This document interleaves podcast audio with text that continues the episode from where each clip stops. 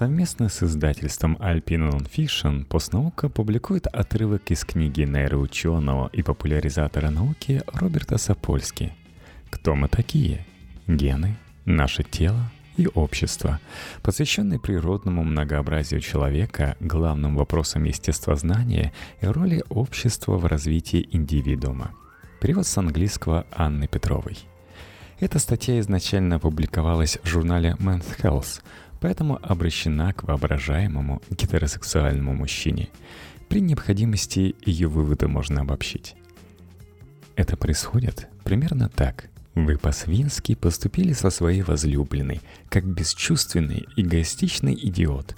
Она вне себя, разгорается ссора, вы усугубляете ситуацию, пытаясь оправдаться – где-то в середине жаркой перепалки вы задумываетесь, что же вы наделали?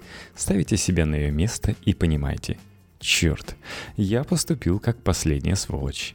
Вы просите прощения. Вы стараетесь, чтобы извинения прозвучали искренне. Вы правда искренне. Она принимает извинения. Напоследок предупреждает вас, нервно раздувая ноздри, «Никогда больше так не делай». И вот вы уже довольны собой – Кажется, в этот раз легко отделались. Ее трепещущие ноздри даже наводят вас на мысль о сексе. Вы коситесь в сторону спальни.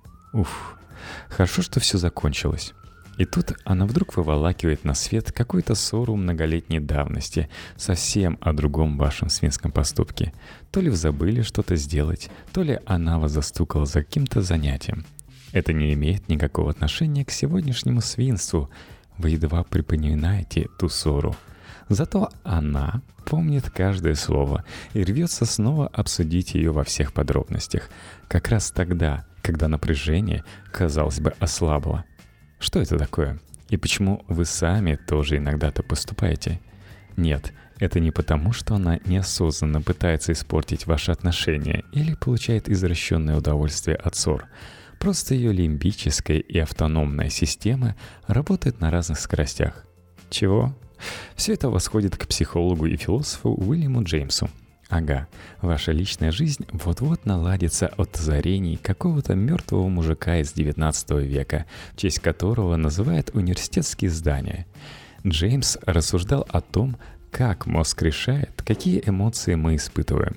Что-то случается, мозг вычисляет эмоциональный ответ – гнев, восторг, возбуждение, ужас, что угодно.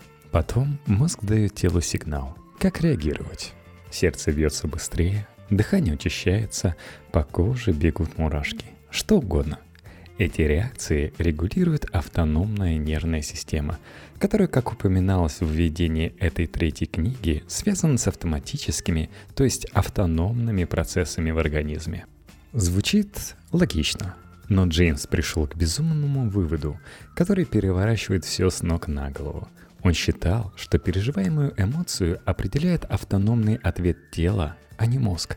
По Джеймсу ваш мозг оценивает ситуацию слишком быстро, чтобы вы успели осознать свое отношение к ней и незамедлительно запускает телесные механизмы выбранного автономного ответа. Затем мозг призывает тело оценить, как оно реагирует на внешний стимул, Получается, что автономный телесный ответ вовсе не формируется осознанными эмоциями. Эта автономная реакция вашего тела формирует осознанное эмоциональное переживание.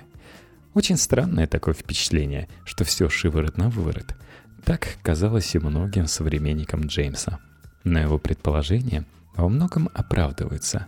Автономная нервная система не то чтобы определяет конкретную эмоцию – но оказывает огромное влияние на ее интенсивность. На сегодняшний день об этом свидетельствуют самые разные данные. Исследования квадриплегических пациентов, которые не только парализованы, но и лишены тактильных ощущений от тела, показывают сильное притупление эмоций. Тоже верно и для людей с заболеваниями, затрагивающими автономную нервную систему. У них сохранны тактильные ощущения – они испытывают удовольствие, гнев и страх. Но у них нет непроизвольной телесной реакции на эти эмоции. Например, когда они испуганы, их сердцебиение не учащается, а на коже не выступает холодный пот. Когда им грустно, они не плачут. Когда они злы, их мышцы не напрягаются. И в сравнении с обычными людьми они испытывают меньше эмоций. Это видно в экспериментальных исследованиях. Если заставить человека снова и снова изображать на лице сильную эмоцию, он начинает испытывать соответствующую эмоцию. Например, когда людей, находившихся в депрессии, просили многократно изображать улыбку до ушей, те начинали чувствовать себя лучше. В одном эксперименте, проводившемся задолго до появления законов, запрещающих подобные методы, ученые делали ничего не подозревающим испытуемым инъекции адреналина, главного гормона, обеспечивающего передачу эмоционального возбуждения по всему телу. И что же? Испытуемые переживали более яркие эмоции. Те, что ждали в комнате с дружелюбным и общительным человеком, на самом деле одним из экспериментаторов стали вести себя более открыто, чем испытуемые, которым сделали укол физраствора. А испытуемые на адреналине, оказавшиеся в одном помещении сердитым, задиристым человеком, соответственно больше раздражались, чем испытуемые из контрольной группы – Пожалуй, наиболее ярким примером теории Джеймса в действии служит весьма распространенный препарат, назначаемый для контроля эмоций. Скажем, вы все время волнуетесь, не можете уснуть, не можете сосредоточиться. Врач может выписать вам противотревожное средство – легкие транквилизаторы. Тем не менее, на другом конце города спортсмен, получивший травму прямо перед важной игрой, мучается от мышечных спазмов – Врач может выписать ему мышечный релаксант. И удивительным образом мышечный релаксант и противотревожное – это одно и то же лекарство. Например, валиум или либриум. Как одно и то же средство помогает в обоих случаях? Согласно Джеймсу, ваш мозг говорит вам, что вы обезумели от тревоги, поскольку мозгу об этом сигналит напряженные мускулы. Примите немножко валиума, прямое действие которого снижает мышечное напряжение – Подождите пару часов. Жизнь останется такой же невыносимой, как и два часа назад. Но благодаря мышечному релаксанту тело настолько размякнет, что вы с трудом сможете ровно сидеть. И вы почему-то решите, ладно, раз уж я чувствую себя желе, может, все не так уж и плохо, и будете тревожиться меньше. Итак, ура профессору Джеймсу. Сила переживаемых эмоций определяется автономными реакциями в теле – но какое это отношение имеет к выволочке, которую ваша девушка устраивает вам, раздувая тлеющие угли давней ссоры, как раз когда кажется, что перепалка закончилась? Разгадка в разных скоростях работы мозга и остального тела. Представьте, как вы идете в толпе. Кто-то сильно врезается в вас сзади, наступает на пятку. Вот козел, думаете вы, оборачиваясь, чтобы огрызнуться, и видите трость и темные очки.